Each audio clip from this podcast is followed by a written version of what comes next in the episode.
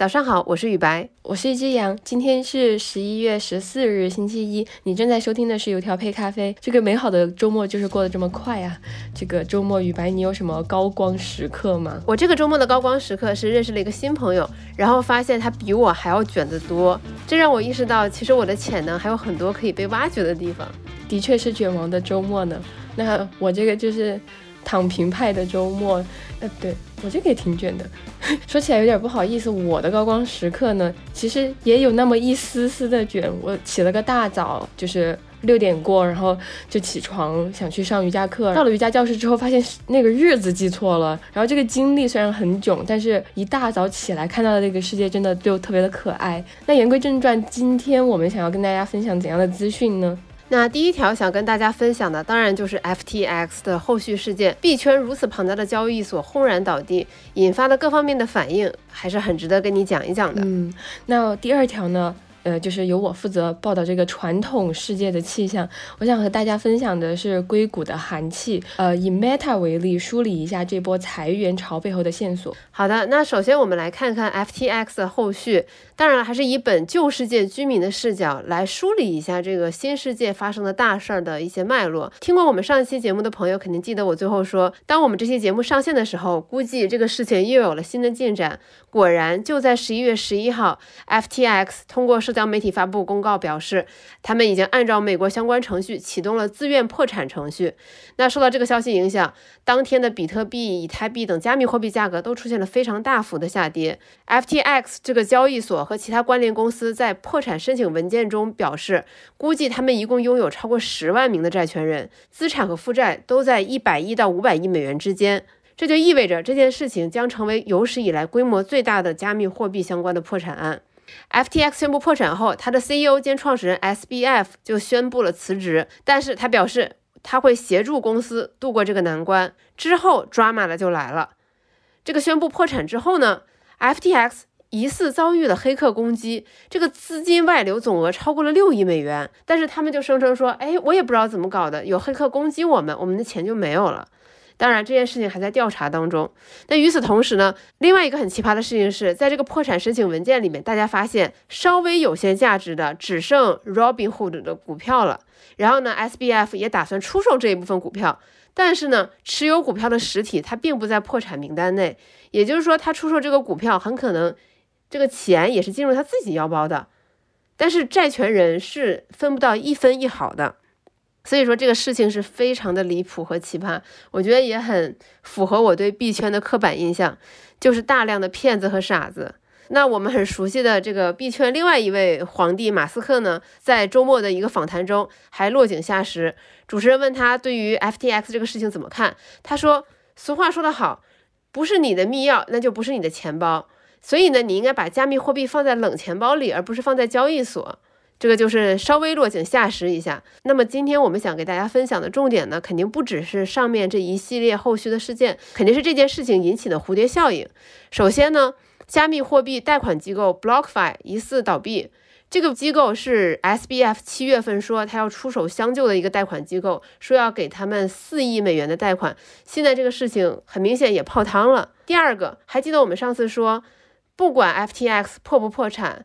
可能最先遭殃的是一些小型的交易所，那么交易所 KuCoin 停止提现，呃，很多人说它可能也疑似破产。第三个蝴蝶效应的体现是，加密交易所 BitCoke 表示，他们因为财务负责人接受某国警方的调查而宣布暂停提币。那也有小道消息称说这个交易所跑路了。还有一个更奇葩的离奇事件，昨天呢，有一个网友爆料。加密货币金融卡发行商 Crypto.com 把三十二万颗，也就是占它百分之八十二总储备量的以太坊传送到了另外一个交易所。后面他表示说：“哎呀，这个是误操作，我们已经跟那个交易所协商，已经归还大半部分了。”但是呢，这件事情让加密货币投资者开始了进一步恐慌，又引发了一场各大交易所的提币潮。这个蝴蝶效应还在持续当中，我觉得我们接下来几天或者几十天还会看到更多类似这样的事情。那么 FTX 破产这个事情还引起了一些让人可能意想不到的后果，那就是美国民主党的遭重。因为这个交易所它其实也是民主党重要的资金来源之一，它的创始人 SBF 是拜登最大的捐助者之一，他的妈妈领导了一个叫 Man the Gap 的组织，这个组织是专门为了民主党去筹措这个硅谷资金的。随着这些硅谷公司股价的大幅下跌，FTX 的破产，我觉得民主党真的是雪上加霜。那这次中期选举，SBF 就花费了四千万美元。之前在接受采访的时候还表示说啊，我计划为二零二四年的美国大选起码要捐一亿美元以上，我的上限是十亿美元。但现在这些钱都化为乌有了。那么美国民主党会不会因为这个事情而影响了未来的选举的规划呢？我觉得这是一个非常让人意想不到的后果，也非常值得我们继续观察。回顾整个事件，其实我也有一些感慨。首先，我想感慨的是，就是硬币的两面。那么乐观的人可能会说，这个事件其实凸显出了一个事情，那就是币圈现在受到的关注度越来越高了。过去一周，全球媒体最大的热点就是 FTX 的破产。那么稍微悲观一点的人就会说，这件事情体现了币圈的脆弱性。稍有风吹草动，所有重要的资产、所有的货币都在疯狂的下跌，然后大家都在纷纷提币，想要跑路。那么究竟哪种观点是对的？我觉得可能他们都是对的，就看你的选择是什么。那么第二个感慨是，赵长鹏赢了吗？据我看到了一些分析报道，很多人会认为赵长鹏是这次事件的始作俑者。他希望能在熊市流动性差的时候，通过债务搞垮 FTX，在这个成本最低的时候，不断的积攒用户、交易所和稳定币，两手都抓，两手都要硬。这样一来，就可以在下一轮牛市获取最大的利润。但是我相信这个事情引发的影响，肯定比他想象中的还要严重的多。对于一些观望的投资者来说，这个事情只会加深大家对于币圈的不信任。还有一个感慨，不一定对，但是可以参考一下。就像达利欧宣布退休那次，我的感慨一样。出身，他很多时候也决定了你的思维方式。SBF 他是交易员出身，他的风险偏好是极高的。如果手里有钱不交易，那对他来说那就是很痛苦的一个事情。他无论如何都想要做点什么。但是赵长鹏不一样，赵长鹏他是程序员出身，他是技术出身，所以他对于风险和 bug 是非常抵触和非常敏感的。我我我我觉得这个事情还蛮有趣的。一个人会做什么样的抉择？可能早已经写在他的人生经历和他过往的所有的经验当中了。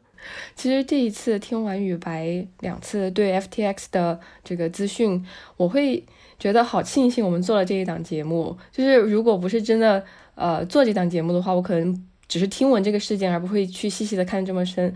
那其实我们也能感受到，现在在币圈其实发生着非常多 这种精彩的故事。